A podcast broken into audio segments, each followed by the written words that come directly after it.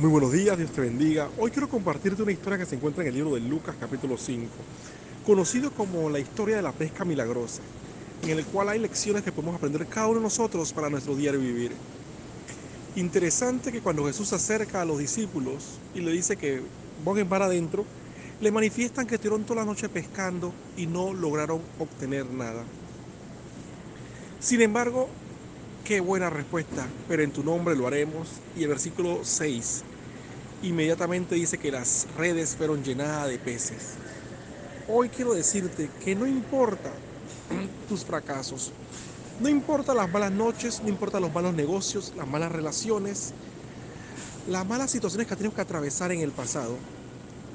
Si le das la oportunidad a Jesús de entrar en tu barca y de confiar en la invitación que Él te hace en nuevamente creer y ciertamente la palabra de Dios bien dice que si crees verás la gloria de Dios, puedas experimentar un milagro en tu vida. Hoy te animo.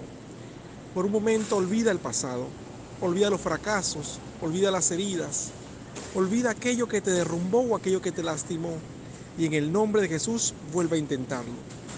En el nombre de Jesús, a su orden, trata de avanzar, trata de fortalecer tu relación personal, familiar, de pareja, trata que en el nombre de Jesús, a su orden, incursiones, emprendas y puedas ver el favor de Dios ser una realidad, una realidad vivencial en tu vida. Te animo hoy, así como los discípulos, hoy expresa que en tu nombre lo voy a volver a intentar, en tu nombre avanzaré y en tu nombre intentaré cosas nuevas. Que tengas un excelente viernes, que Dios te bendiga. Hoy es día de cosas nuevas.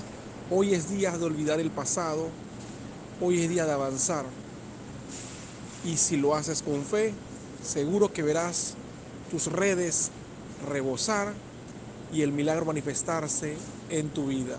Que Dios te bendiga.